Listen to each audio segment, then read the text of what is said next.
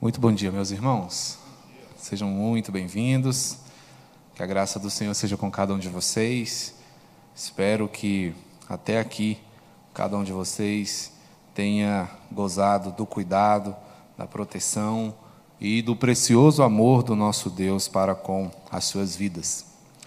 Uma uma semana que se inicia, não é marcada, né, por situações, lembranças que nos fizeram chorar. Uma semana que trouxe um feriado, um dia de descanso, mas que tem uma conotação triste, né? Porque é dia de lembrarmos daqueles que partiram, e não obstante o feriado, né, dentro da sua perspectiva proposital, não nos sirva, é, a despeito disso, ele também nos serve de ensejo para lembrar daqueles que findaram a sua caminhada nessa terra. Né?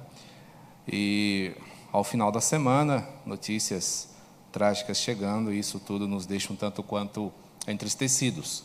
Mas também alertas quanto ao fato de que a vida exige e requer elaboração. E como viver, se não pautados pela palavra do Senhor? Nos esquecemos muitas vezes que a palavra de Deus é o nosso manual de vida. Então, se ela é o nosso manual de vida, é nela que nós vamos encontrar as orientações práticas para o assim chamado bom viver. Então, que esse momento aqui, onde nós nos encontramos com esse manual aberto, seja por nós profundamente apreciado. Tá joia? Meus irmãos, eu quero retomar com vocês, tá certo? As reflexões baseadas no capítulo 5 da primeira carta de Pedro, dos versículos de 1 a 4. E nós vamos avançar um pouquinho mais hoje, é, chegando ao versículo 5, para introduzirmos um assunto do qual Pedro também trata. Naquela oportunidade, último domingo, nós começamos a refletir sobre a perspectiva da liderança na perspectiva, né, na orientação do apóstolo Pedro. É, por ocasião do tempo, nós não pudemos terminar, mas hoje nós esperamos no Senhor concluir essa reflexão e seguirmos adiante, finalizando dentro de pouco tempo o, o estudo da primeira carta de Pedro. Primeira carta de Pedro, capítulo 5, dos versos 1 a 4, inicialmente. E o texto assim nos diz: Rogo, pois, aos presbíteros que há entre vós, eu, presbítero como eles, e testemunha dos sofrimentos de Cristo e ainda coparticipante da glória que há de ser revelada, pastoreai o rebanho que há entre vós, não por constrangimento, mas espontaneamente como Deus quer, nem por sorte da ganância, mas de boa vontade nem como dominadores dos que vos foram confiados, antes, tornando-vos modelos do rebanho. Ora, logo que o pastor, o supremo pastor, se manifestar, recebereis a imarcessível coroa da glória. Aqui nós vemos a perspectiva do apóstolo fazendo um apelo à sua liderança. O que é importante destacar é que Pedro aqui ele não fala na condição de alguém que se reconheça superior aos demais. Na última oportunidade que tivemos com essa passagem, destacávamos exatamente esse fato, é? partindo da compreensão de que, numa determinada linha, assim chamada cristã, Pedro é reconhecido como o primeiro dos papas, sendo assim destacado como um líder mundial. A maneira como Pedro escreve e se dirige aos seus presbíteros, que aqui ele coloca como parceiros de julgo e não como subordinados, refuta bastante isso. Porque Pedro não apresenta aqui, às vezes, de alguém que se reconheça como chefe ou superior, mas um igual. Pedro está dizendo: Eu sou presbítero como eles, presbítero como vocês, responsável pela igreja, participando das mesmas responsabilidades, ocupando igual posição, sendo, portanto, assim como vocês, exortável e ensinável. Pedro não está aqui assumindo uma postura de alguém que detém todo o conhecimento, que detém todo o poder, que, portanto, é irrepreensível. Não. Pedro se reconhece alguém necessitado das mesmas orientações e dependente do mesmo cuidado que parte de Cristo Jesus, assim como os seus pares. A liderança começa exatamente aqui, irmãos, porque pensarmos numa liderança que não seja igualitária, e aqui não penso nessa perspectiva dos direitos, do que eu mereço ou não mereço, mas na perspectiva de que todos nós temos a mesma responsabilidade diante do Senhor, nós vamos nos deparar com a conclusão de que Cristo, sim, é o supremo pastor. Se há alguém que mereça não é, o título de sumo pontífice, esse seria o próprio Cristo. E é assim que Pedro o descreve, porque Pedro apresenta Cristo como sendo o supremo pastor, aquele a quem toda liderança deve prestar contas, aquele a quem todo líder deve se dirigir, tanto para pedir a orientação, quanto para confessar as suas próprias faltas, porque ele é o cabeça, é o bispo né, universal a supervisão de todo o rebanho está a encargo de Cristo Jesus, e ele, por sua vez, comissiona outros, que são seus líderes, a fazê-lo sempre em referência à sua majestade. Portanto, ele é a pedra fundamental. É interessante uma perspectiva que Pedro destaca para nós aqui, é que o Espírito Santo assume né, essa postura de vigário de Cristo, porque ele é encarregado por Jesus de acompanhar a sua igreja, de consolar o seu povo, de dar a este povo a orientação, a companhia, né, na ausência física do Senhor, uma vez que este está hoje diante do Senhor intercedendo por nós. Gosto muito de pensar na ideia de que Cristo ora por mim todos os dias, e que Cristo fala com o Pai a meu respeito todos os dias. Alegria essa que você pode compartilhar também, que você pode experimentar também, porque Cristo está fazendo exatamente isso, intercedendo por nós e preparando para nós um lugar ao lado dele na eternidade para onde nós estamos seguindo.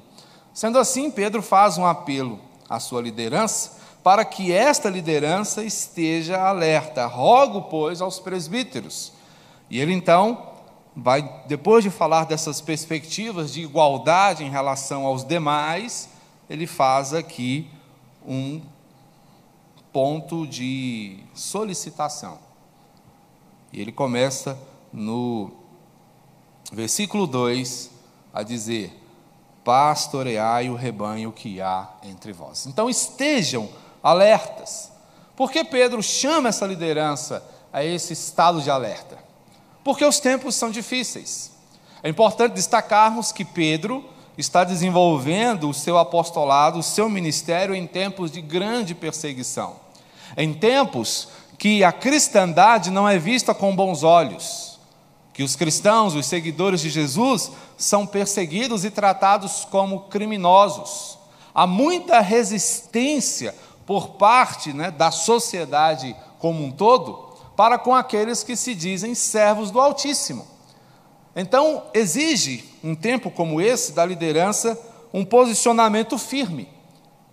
Então, o que Pedro está conclamando os líderes a fazer não é a se colocarem como policiais da igreja, mas ele está conclamando essas pessoas a conduzir a igreja de modo firme em tempos assim.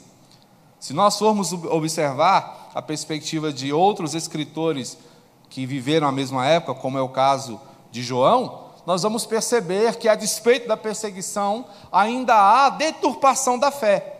O enfoque de João já é mais no sentido de manter os cristãos firmes dentro da sua perspectiva de fé, porque, não obstante as interferências externas, a perseguição, haviam também problemas internos que eram as heresias surgindo né, no seio da igreja. Líderes falsos né, se levantando na igreja para perverter o caminho da igreja, para tirar a igreja dos trilhos nos quais Cristo a colocou. Então, são muitas as dificuldades e é necessário, portanto, que os líderes estejam atentos, que eles conduzam o povo, e aqui Pedro diz que eles devem ser modelos do rebanho. E aqui fica bastante forte a responsabilidade do líder, porque se ele pretende ser um modelo, o que se espera é que ele se ache fazendo aquilo que ele recomenda que ele deu exemplo daquilo que ele mesmo aconselha. Portanto, eles devem cuidar, para que a igreja cuide dos seus membros. Nós temos pensado aqui, meus irmãos, sobre o trato de uns para com os outros. Se nós queremos ser irmãos que se ajudem, que se fortaleçam, que se amem e que se honrem, isso precisa ser visto também na própria liderança. Portanto, ela deve ser o exemplo de proteção, deve ser o exemplo de serviço, o exemplo de organização e o exemplo de diligência. Depois ele vai dizer que líderes também estão encarregados de fazer com que a obra caminhe. A ideia do pastoreio está presente nas recomendações de Pedro, porque ele vai destacar mais uma vez a questão da igualdade entre eles, uma vez que são todos testemunhas tanto dos sofrimentos de Cristo, como também da glória futura prometida àqueles que fielmente se mantiverem no caminho. Pedro foi um desses, que teve as suas dificuldades no início, muita teimosia, muita renitência, muita confiança em si mesmo, mas que depois de algum tempo aprendeu e está aqui agora recomendando estas coisas à sua liderança. Depois de fazer esse apelo, Pedro então começa a exortá-los. A ideia de exortação é o encorajamento. E isso casa perfeitamente com a perspectiva da liderança, porque liderar é encorajar. E não é fácil encorajar. Porque quando você parte para a ideia de encorajar alguém, você presume que ela está atemorizada, que ela está propensa a recuar ela está a ponto de desistir. E você chega para alguém nessa situação e diz: continue, prossiga, mantenha-se firme. Não é algo necessariamente fácil de fazer, porque há uma decisão que está a pelo menos 80% de progressão. Então já está quase configurado. E você chega com uma perspectiva diferente. Gosto muito quando o Senhor encoraja Josué. Observemos a, a situação que Josué está experimentando. 40 anos sendo liderado por Moisés. Um líder, é, não vou dizer insubstituível, mas muito peculiar. Marcado por uma intimidade profunda com Deus de repente, este líder finaliza o seu tempo. Depois de 40 anos de condução, antes da conclusão do projeto, ele é retirado de cena. E o Senhor se dirige a Josué dizendo: Moisés, meu servo é morto. Dispõe-te agora, juntamente com todo o povo, e atravessa o Jordão para a terra que eu prometi aos pais deles. Então, todos esses detalhes, nesse encorajamento que o Senhor faz ao Josué, é absurdo. Porque à medida que o Senhor encoraja, ele vai relembrando Josué do tamanho do empreendimento. Você vai, Josué, terminar o que Moisés começou. Moisés, meu amigo, meu chegado. Não é fácil você substituir alguém que você considera grande. Não, não é à toa que o tradutor da Bíblia dá um título a essa passagem, como dizendo: O Senhor se dirige a Josué e anima-o. Não é difícil imaginar Josué desanimado com uma tarefa desse porte. Será que eu consigo? Será que eu não vou estragar tudo? Será que vai dar certo esse negócio? Será que esse povo vai me ouvir? Será que essas pessoas vão me seguir? Mas a perspectiva que nós precisamos considerar aqui é a de que quem lidera de fato é o Senhor. E aí, quando observamos a sequência daquele texto de Josué, a gente vai mostrar que o encorajamento que o Senhor faz a Josué não é a que ele continue a obra pautado em si mesmo. O Senhor estimula Josué a se lembrar dos conselhos, a se lembrar da palavra, a manter-se firme e a lembrar de que quem o chamou para a obra foi o Senhor. Portanto, ele não está diante de um empreendimento humano. Então, o encorajamento passa por essas coisas.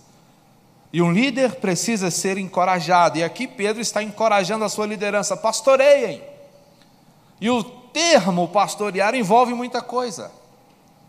Envolve aconselhamento, envolve encorajamento, envolve estímulo, envolve disciplina, repreensão, cuidado, amor, dedicação, uma série de coisas que estão dentro do escopo do verbo pastorear. Se você pegar o termo pastorear relacionado a um rebanho comum, rebanho de ovelhas, você vai perceber que são muitas as necessidades. Eu vivi durante algum tempo numa região de vocação rural, e ali eu conheci muita gente que vivia da lida com rebanhos. Então a gente acha que é só dar água e alimentar, mas existem as pragas, existem as doenças, existem os predadores naturais, existem as cobras, existem as onças, existem uma série de ameaças que pode colocar a vida do rebanho em xeque. Quando pensamos no pastoreio, estamos diante de situações semelhantes. Portanto, como nós devemos cuidar do rebanho? E aqui Pedro dá algumas orientações. Primeiro, deve ser espontaneamente. E a ideia de espontaneamente é pensar que, primeiro, Nenhum pastor é dono do rebanho.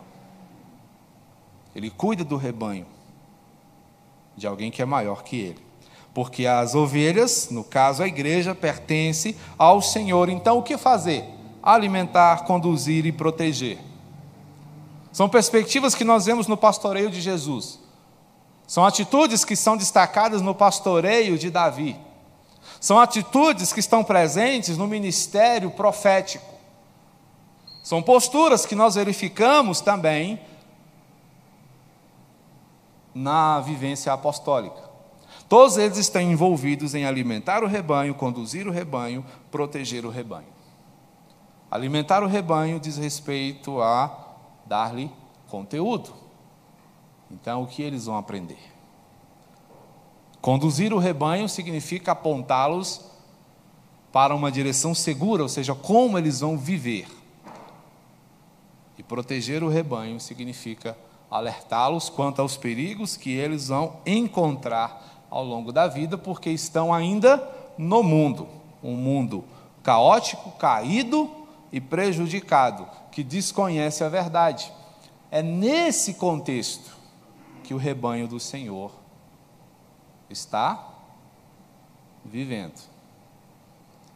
Então a gente olha o Salmo 23 e pensa: o Senhor conduz as suas ovelhas a pastos verdejantes, mas o Supremo Pastor.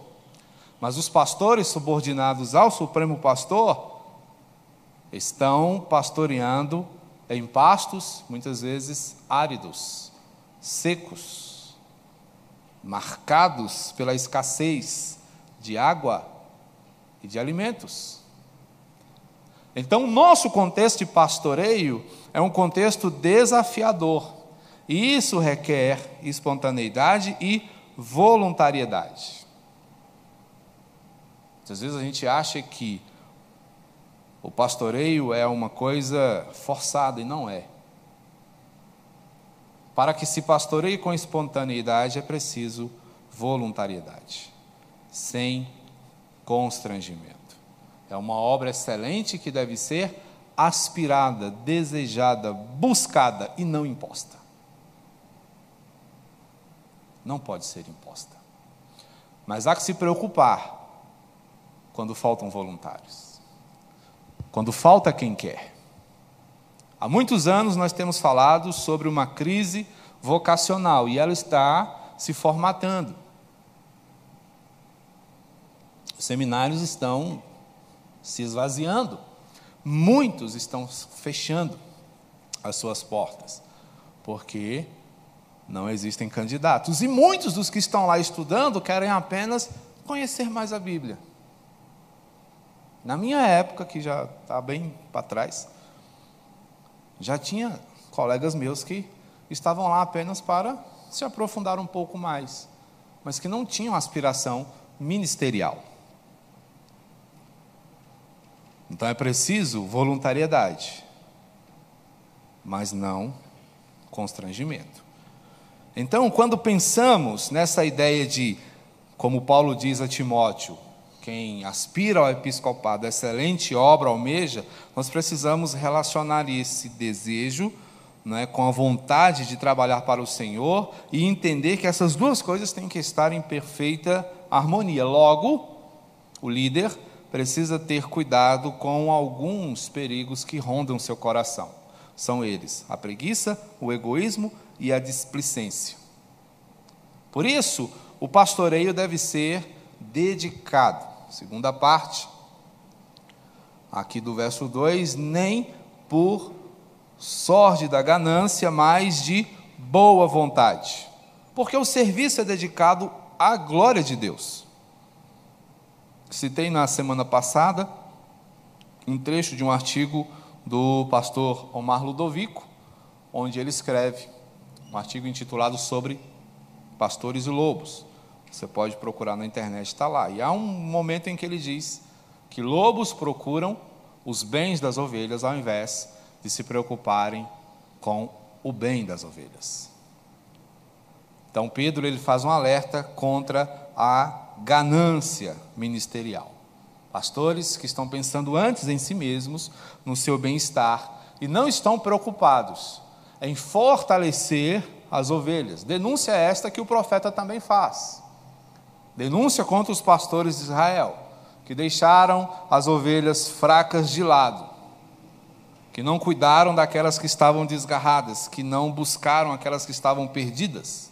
É o pastoreio desonesto, é o pastoreio né, despido do compromisso com o Senhor, mas que se envereda pela exploração. Tanto que a recomendação para nós é a do contentamento.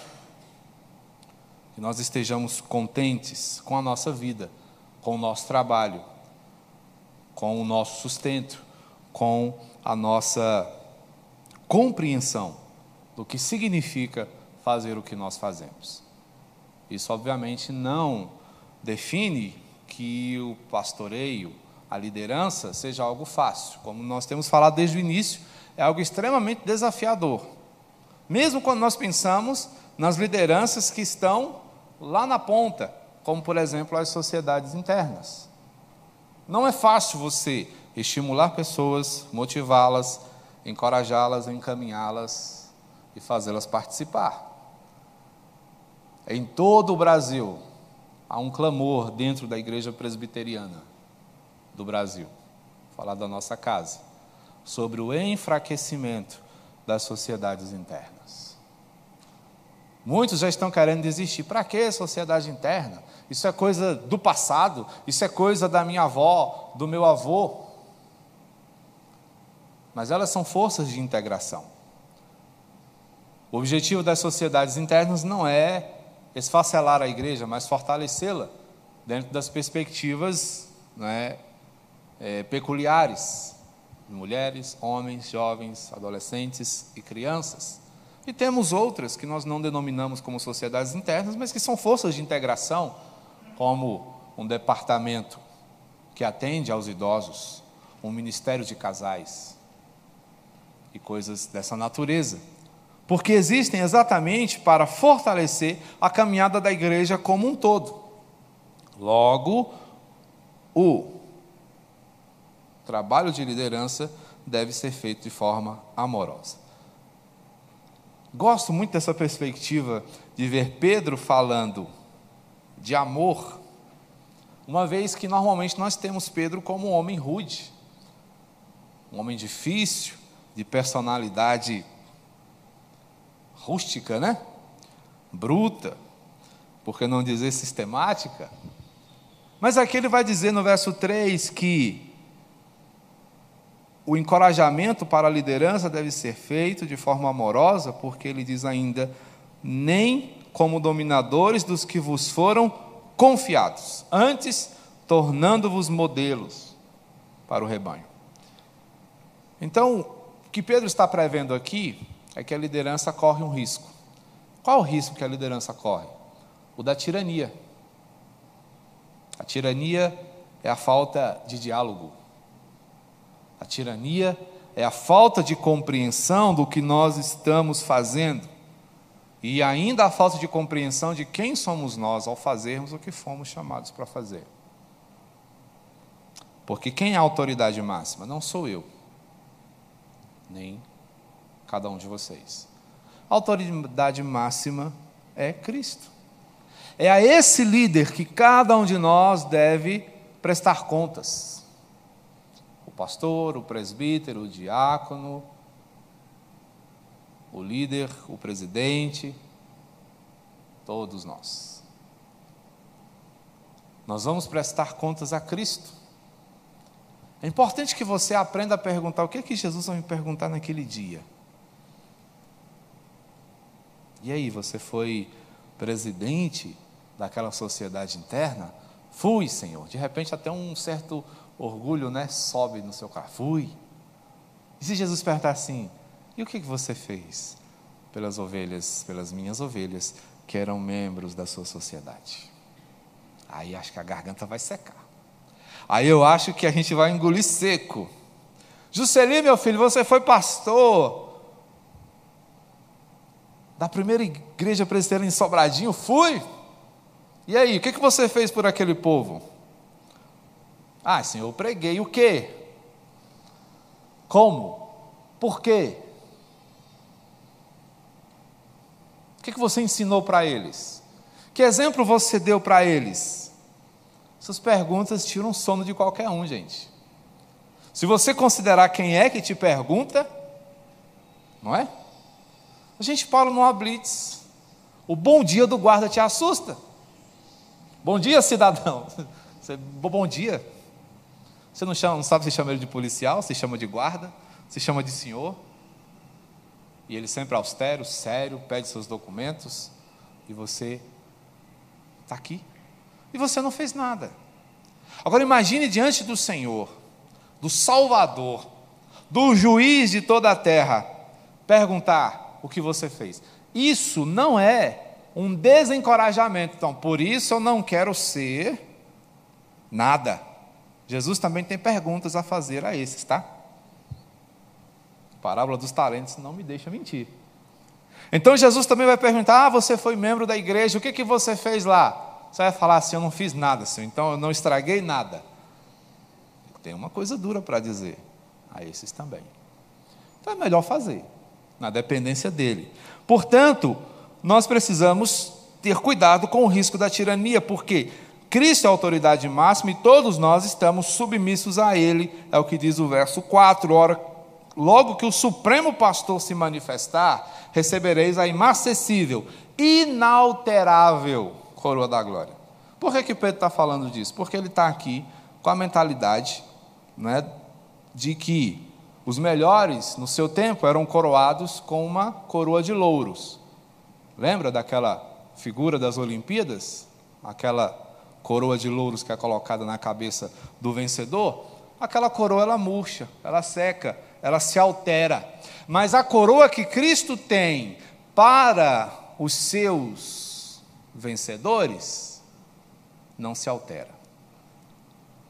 Ela não vai murchar, ela não vai cair, ela não vai se perder, ela não vai se alterar, ela não vai perder a sua essência. Portanto, vale a pena você se dedicar porque você está fazendo ao Senhor, porque nós, meus irmãos, somos dependentes da orientação do Santo Espírito do Senhor.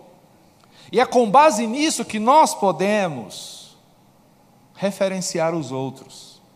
Percebam que nós saímos da nossa perspectiva e abraçamos a perspectiva eterna para poder dizer a alguém: viva desse modo, faça desse jeito.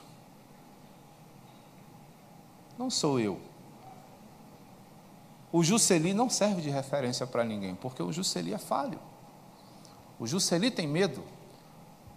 O Jusceli se exalta. O Jusceli perde a paciência. Fica chateado. Nós temos as nossas variações de humor, de personalidade. Tem dia que a gente está um doce, maravilha. Alguém te conhece naquele dia, que cara legal. Vá viver comigo uma semana. Vá me conhecer diante das várias situações que eu passo. Aí você vai saber quem eu sou. Quem cada um de nós é.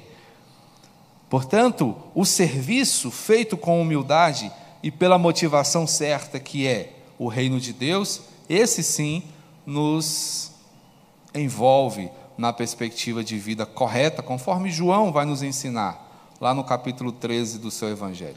Se quiser dar uma olhadinha lá, vamos lá rapidinho. João 13, versos 4 e 5, o apóstolo do amor nos ensina e nos diz assim: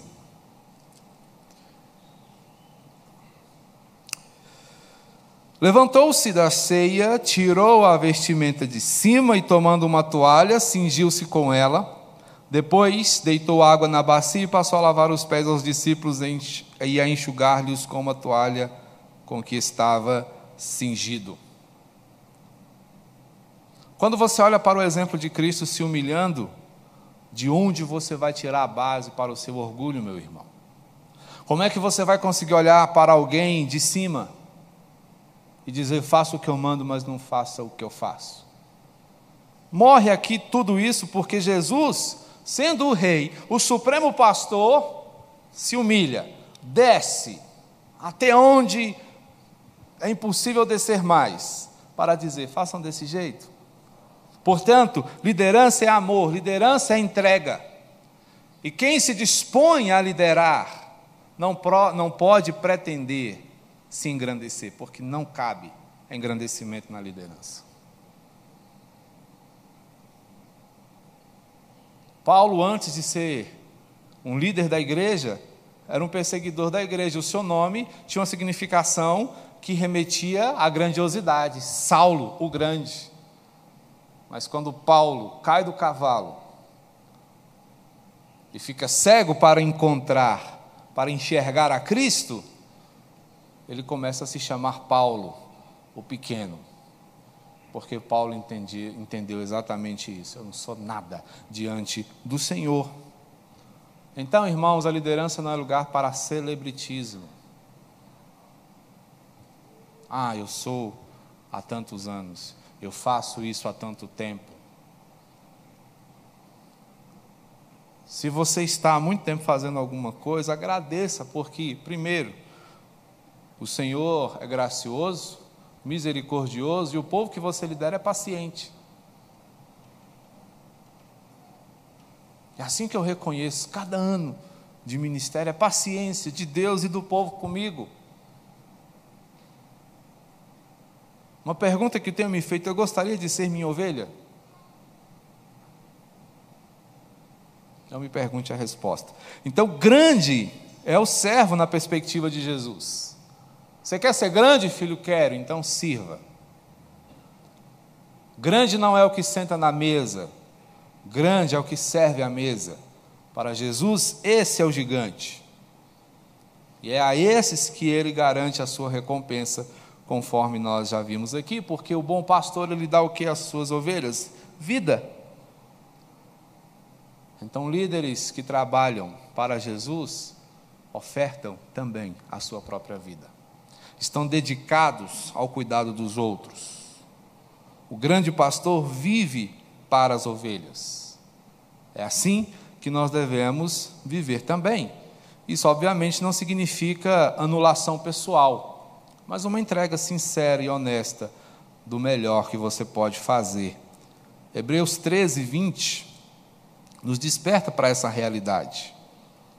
O autor, que desconhecemos, diz assim: Ora, o Deus da paz, que tornou a trazer dentre os mortos a Jesus, nosso Senhor, o grande pastor das ovelhas, pelo sangue da eterna aliança, vos aperfeiçoe em todo bem, para cumprirdes a sua vontade, operando em vós o que é agradável diante dele por Jesus Cristo, a quem seja a glória para todos sempre. Amém.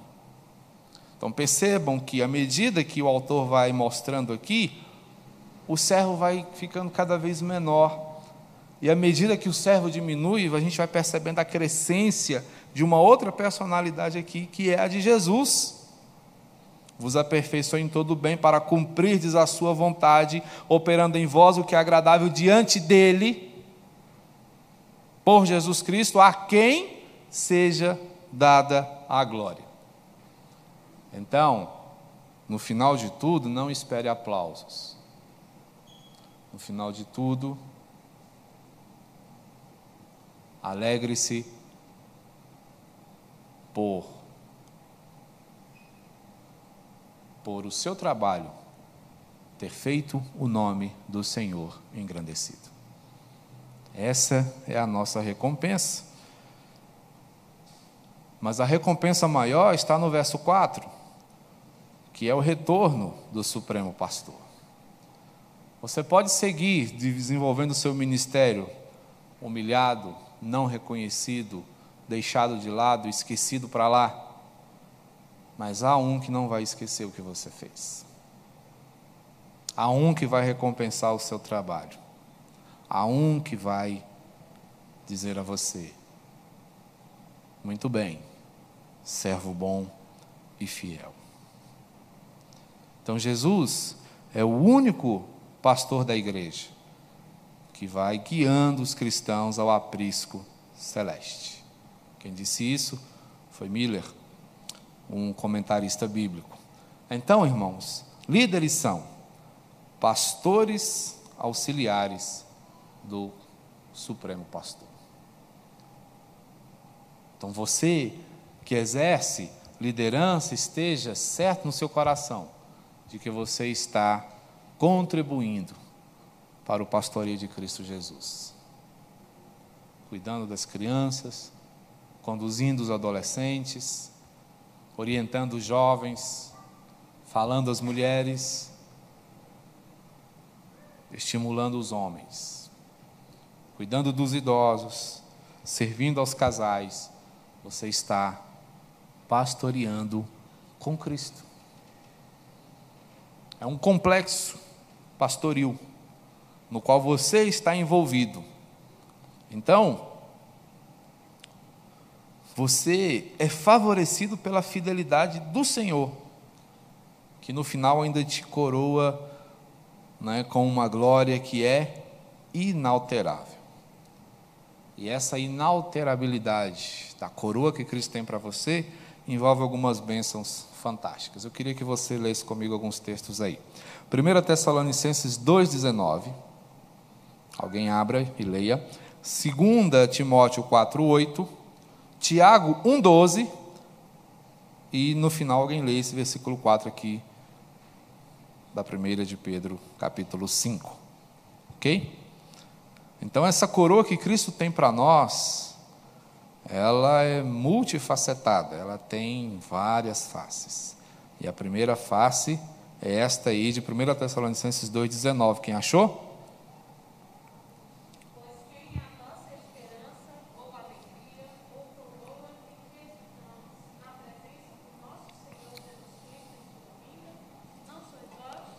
Olha só o que Paulo está dizendo. Que o povo que ele pastoreava com dificuldade, de longe, era a razão dessa alegria experimentada por ele. E Paulo entendia isso como já sendo um presente da parte de Deus sobre a sua vida, a alegria de fazê-lo. 2 Timóteo 4,8, quem achou?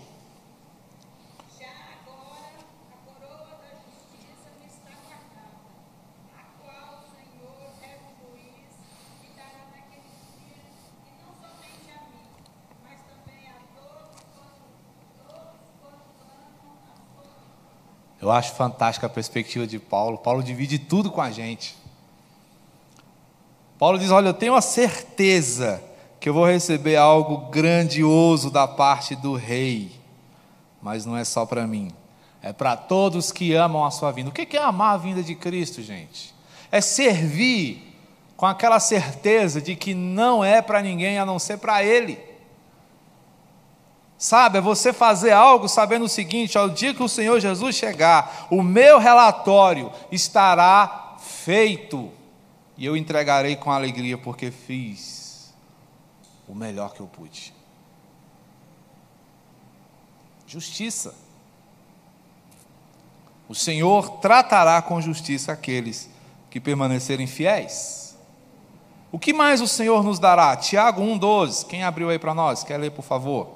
Bem-aventurado o homem que suporta com perseverança a provação, e depois de ter sido aprovado, receberá a coroa da vida, a qual o Senhor prometeu aos que o amam.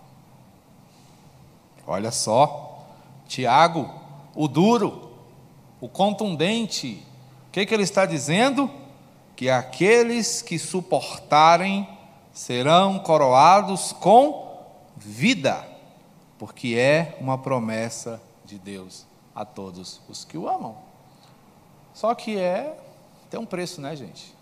E o preço é coragem, perseverança diante da aprovação. Aprovação tem como finalidade aprovar. Certo? É o concurso da sua vida. É a prova.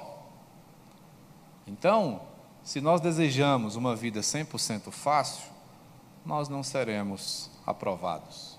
Até porque não há prova nenhuma, né? Não que você deva desejar dificuldades, mas a perspectiva é que você não deve fugir quando elas vierem, porque é uma oportunidade de aprimoramento que o Senhor está dando a você, para que você seja finalmente glorificado por Cristo Jesus, conforme nos diz Pedro 5, 1 de Pedro 5, 4, e quem achou pode ler, por favor.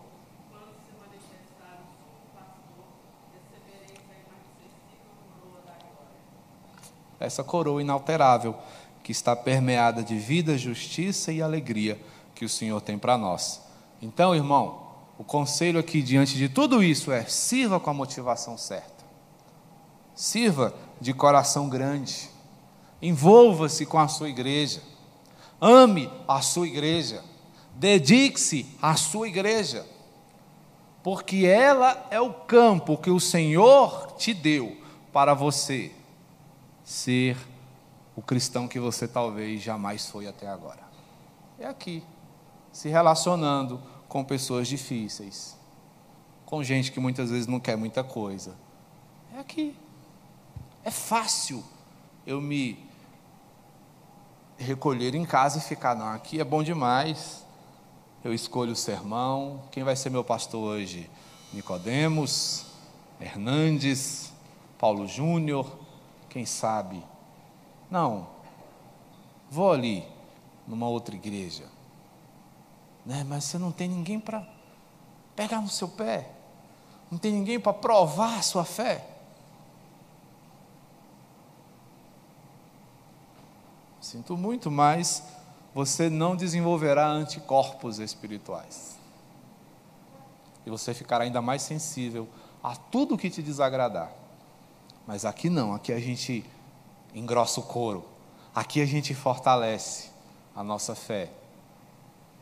Porque pedra de rio é bonita, mas ela só fica com aquele formato depois de ser empurrada pela correnteza e bater umas nas outras.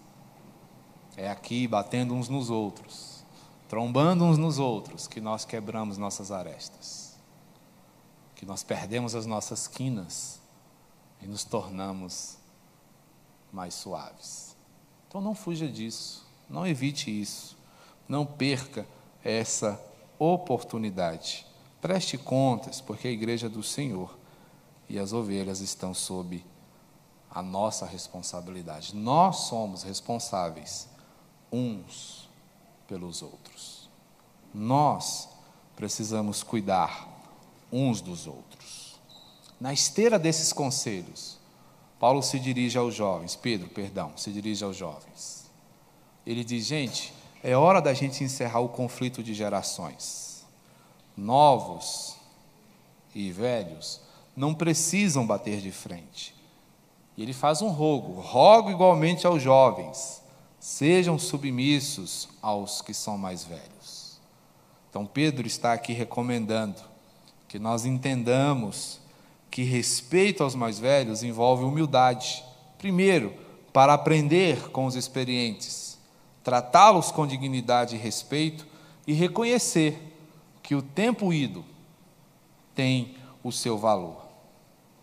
Então, moços e idosos ou experimentados, aqui no caso são os presbíteros. Então, ele está aqui recomendando àqueles que estão começando a ouvirem aqueles que já estão na caminhada há mais tempo, para que juntos eles aprendam uns com os outros.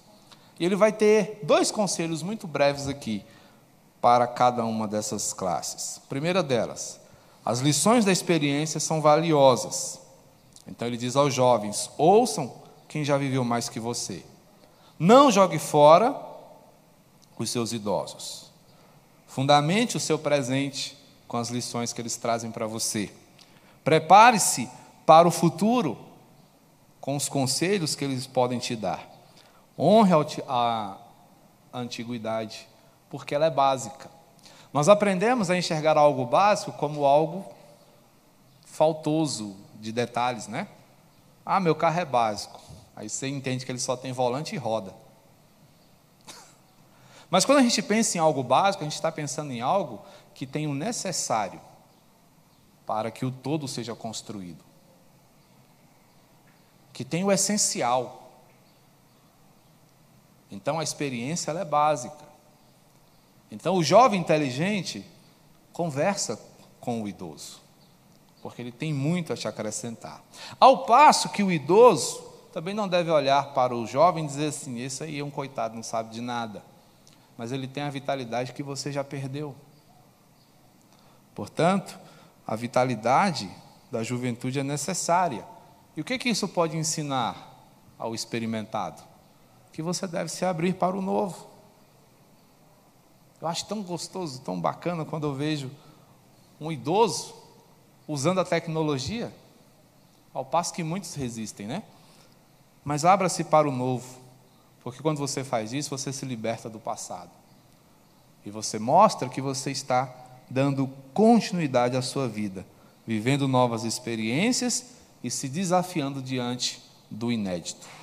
Então, se o jovem tem que honrar a antiguidade, ao idoso, ao experimentado, eu digo: ouse conhecer, ouse experimentar o que você ainda não viu.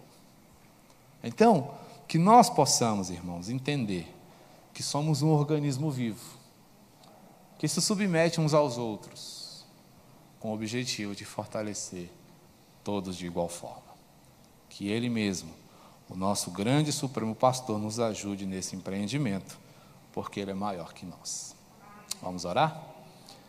Bendito Senhor, muito obrigado, porque nos ensinas, a nós, tão carentes de instrução que o teu amor poderoso nos capacite dia após dia a seguirmos firmes, ó Deus, na direção proposta pelo teu amor.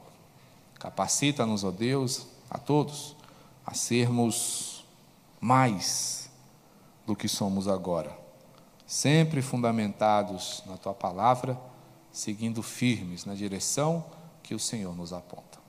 Obrigado, ó Deus, por tua igreja reunida nesta manhã. Seja com os teus filhos ao longo desse dia.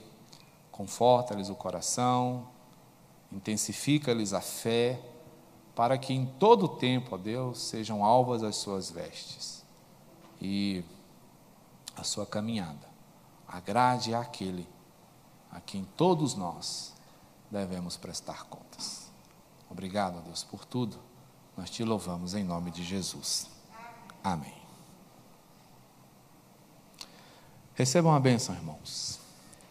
Que a graça de nosso Senhor e Salvador Jesus Cristo, o amor de Deus, o nosso Pai, e o consolo, a orientação e o poder do Espírito seja com todo o povo do Senhor, para que no dia da manifestação do Supremo Pastor, aqueles que serviram, que se dedicaram, sejam coroados e alegres, glorifiquem ao Senhor por todo sempre e pelos séculos dos séculos. Amém.